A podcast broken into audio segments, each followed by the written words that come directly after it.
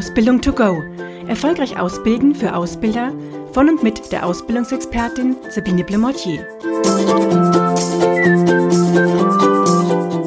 Schön, dass Sie wieder da sind und herzlich willkommen zu einem neuen Podcast Ausbildung to go.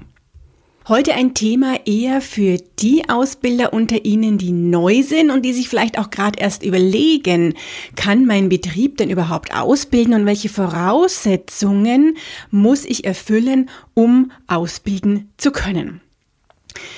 Das ist natürlich auch ein eher breites Thema, wobei es zwei besonders wichtige Punkte gibt, auf die ich heute eingehen möchte. Und zwar ist das zum einen die Eignung des Ausbildungsbetriebes, die man sich natürlich hier dann anschauen muss, und zum anderen die Eignung des Ausbilders. Wer das Ganze von den Gesetzestexten nachlesen möchte, dem empfehle ich das Berufsbildungsgesetz. Das sollten Sie sowieso, wenn Sie ausbilden, auch mal durchlesen. Und heute geht es hier speziell um die Paragraphen 27 folgende, in denen das auch nochmal ja, ganz genau und im Detail beschrieben ist auch mit den entsprechenden Ausnahmen, auf die ich natürlich hier jetzt nicht so im Detail eingehen kann. Was aber ganz, ganz wichtig ist, ist natürlich sich auch erstmal zu überlegen, welchen Beruf will ich denn überhaupt ausbilden und für welchen Beruf ist mein Betrieb geeignet. Da unterstützen übrigens auch immer die Kammern, also da kommt auch ein Ausbildungsberater und unterstützt, wenn Sie sich da unsicher sind. Ansonsten empfehle ich Ihnen, sich die Ausbildungsordnung anzusehen des Berufes, den Sie gerne ausbilden möchten. Da können Sie auch einfach in Google Ausbildungsordnung Industriekaufmann oder Frau eingeben oder auch ähm, Fleischer, Kfz-Mechatroniker, welchen Beruf auch immer. Sie planen auszubilden, dann schauen Sie sich nämlich an, ob die Voraussetzungen bzw. Inhalte, ähm, die in diesem Beruf vermittelt werden müssen über die gesamte komplette Ausbildungszeit, ob diese Inhalte von ihrem Betrieb abgedeckt werden können. Jetzt kann es aber auch sein, dass Sie feststellen, okay, da decke ich gar nicht alle Inhalte ab, da gibt es vielleicht einen Punkt, mm, den Sie in Ihrem Unternehmen so nicht machen. Dann gibt es aber auch noch die Möglichkeit, dass Sie Ihren Azubi für diesen einen Themenbereich, den Sie selbst nicht abdecken, in ein anderes Unternehmen geben, im Sinne einer Verbundausbildung zum Beispiel, und dass dort dann die Inhalte abgedeckt werden. Also wenn es nicht äh, große Inhalte sind, wo Sie sagen, ach, ich kann ja nicht mal die Hälfte der Ausbildung selbst abdecken, dann kann man eben hier sich einer Verbundausbildung beteiligen und ja, dann die Inhalte über andere Unternehmen abdecken lassen. Ich gehe jetzt mal davon aus, Sie können die Inhalte abdecken oder haben so eine Verbundlösung gewählt. Dann trotzdem muss man sich nur noch anschauen, inwieweit eignet sich Ihr Betrieb.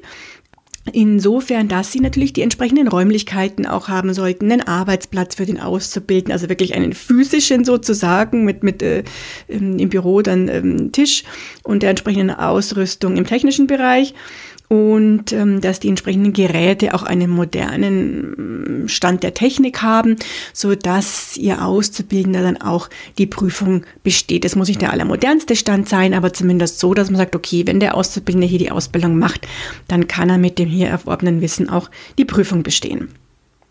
Dann sollte die Zahl der Ausbildungsplätze in einem angemessenen Verhältnis zur Zahl der Fachkräfte sein. Da ist es so, dass natürlich die, die Kammern dann entsprechend auch ähm, entscheiden. Man sagt immer, dass ungefähr so pro drei Mitarbeiter, Fachkräfte in einem Unternehmen auch ein Auszubildender da sein kann. Das heißt, wenn Sie zum Beispiel fünf Mitarbeiter haben, dann ähm, dürften Sie auch zwei Auszubildende haben. Sind Sie in einem Betrieb mit fünf Mitarbeitern und haben fünf Azubis, dann wäre das schon kritisch. Das ist allerdings im Ermessen der Kammern, die hier dann entscheiden, ob das dann wirklich zu viel ist oder die vielleicht zustimmen, dass sie hier weitere Auszubildende einstellen möchten. Ja, natürlich sollen auch die Ausbilder vorhanden sein, auf die komme ich auch gleich und auf deren Eignung. Und ähm, es sollte maximal von einem Mitarbeiter, ähm, sollten maximal drei Auszubildende betreut werden. Also ein Mitarbeiter, der wirklich in seiner täglichen Arbeit hier Azubis hat und fachlich auch ausbildet, wobei ich persönlich die drei schon relativ viel empfinde.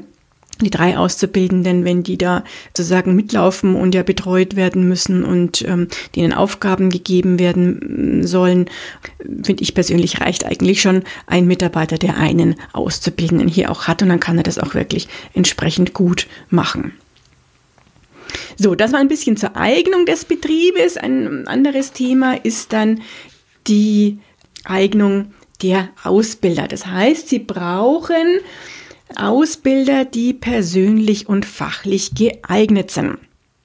Persönlich muss übrigens auch Ihr Geschäftsführer geeignet sein. Was persönlich geeignet heißt, darauf komme ich noch. Aber der Geschäftsführer muss nicht selber wirklich die, die Ausbildung der Azubis übernehmen. Das kann er auch an, an Ausbilder und entsprechende Mitarbeiter übergeben, die dann eben auch fachlich geeignet sind. Diese Ausbildereignung teilt sich eben in persönliche Eignung und fachliche Eignung bei den Ausbildern. Die persönliche Eignung heißt, dass diese Ausbilder Kinder und Jugendliche beschäftigen dürfen und auch nicht gegen das Gesetz verstoßen haben. Was heißt das konkret? Sie dürfen Kinder und Jugendliche beschäftigen, haben also nicht gegen das Jugendarbeitsschutzgesetz, und hier geht es insbesondere um den Paragraphen 25, verstoßen. Wenn wir uns den Paragraphen 25 anschauen, dann sehen Sie, dass eben Personen, die zum Beispiel wegen eines Verbrechens zu einer Freiheitsstrafe von mindestens zwei Jahren verurteilt worden sind, nicht ausbilden dürfen. Ja? Ähm, auch wenn es eine Straftat nach dem Betäubungsmittelgesetz gab, ist das etwas, was dazu führt, dass man nicht ausbilden darf.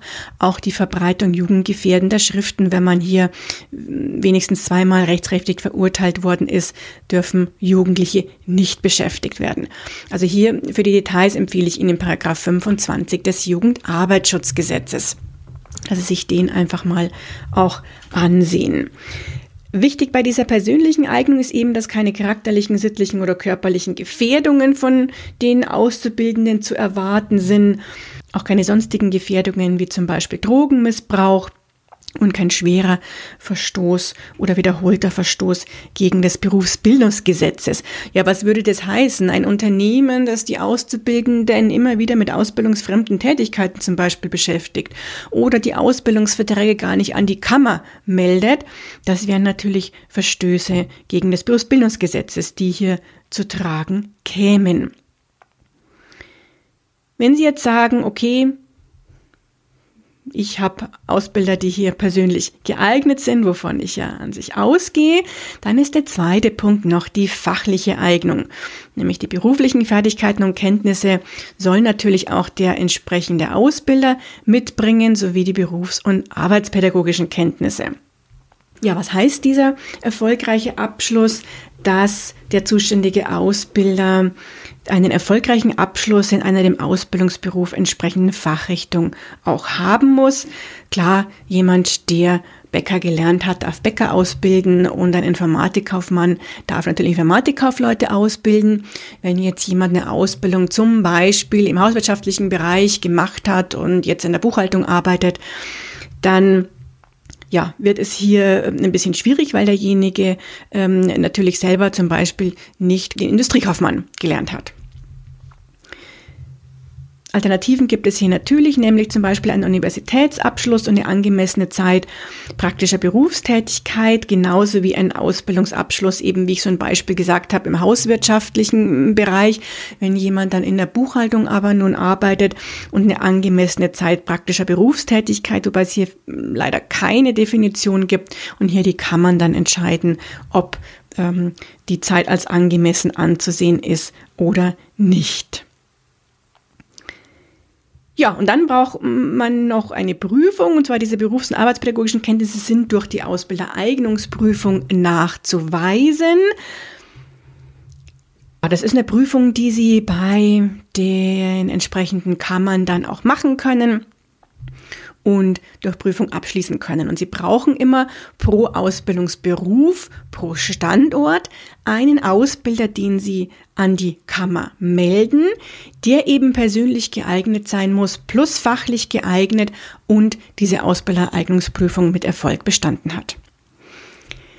Da gibt es ein paar Ausnahmen und zwar insofern, was diese Ausbildereignungsprüfung betrifft, dass in manchen Berufen, gerade bei den freien Berufen, Anwälten zum Beispiel, Anwälte von Haus aus diese Eignung mitbringen. Also die müssen das nicht extra nochmal durch eine Prüfung ähm, nachweisen. Auch im Handwerk ist es so, dass Meister zum Beispiel mit der Meisterprüfung normalerweise auch diese äh, Inhalte, diese berufs- und arbeitspädagogischen Kenntnisse bereits mitbringen. Da muss man dann nochmal ins Detail gehen, je nachdem, welchen Beruf es geht und in welcher Branche es ist und wie ihre zuständige Kammer hierfür ist. Ansonsten einfach nachfragen, wenn sie sich unsicher sind.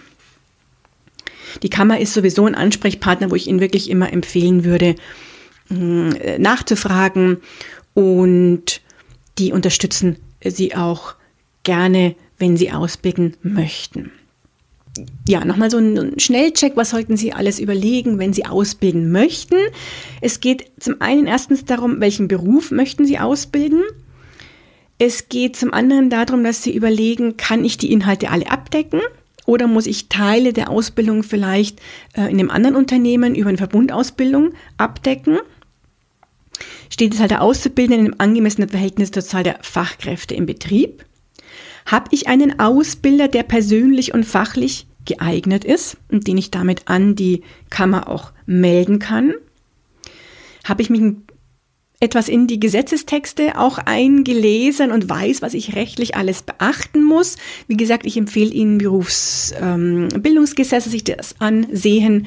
Ähm, ganz wichtig auch Jugendarbeitsschutzgesetz, wenn Sie unter 18-jährige Auszubildende beschäftigen.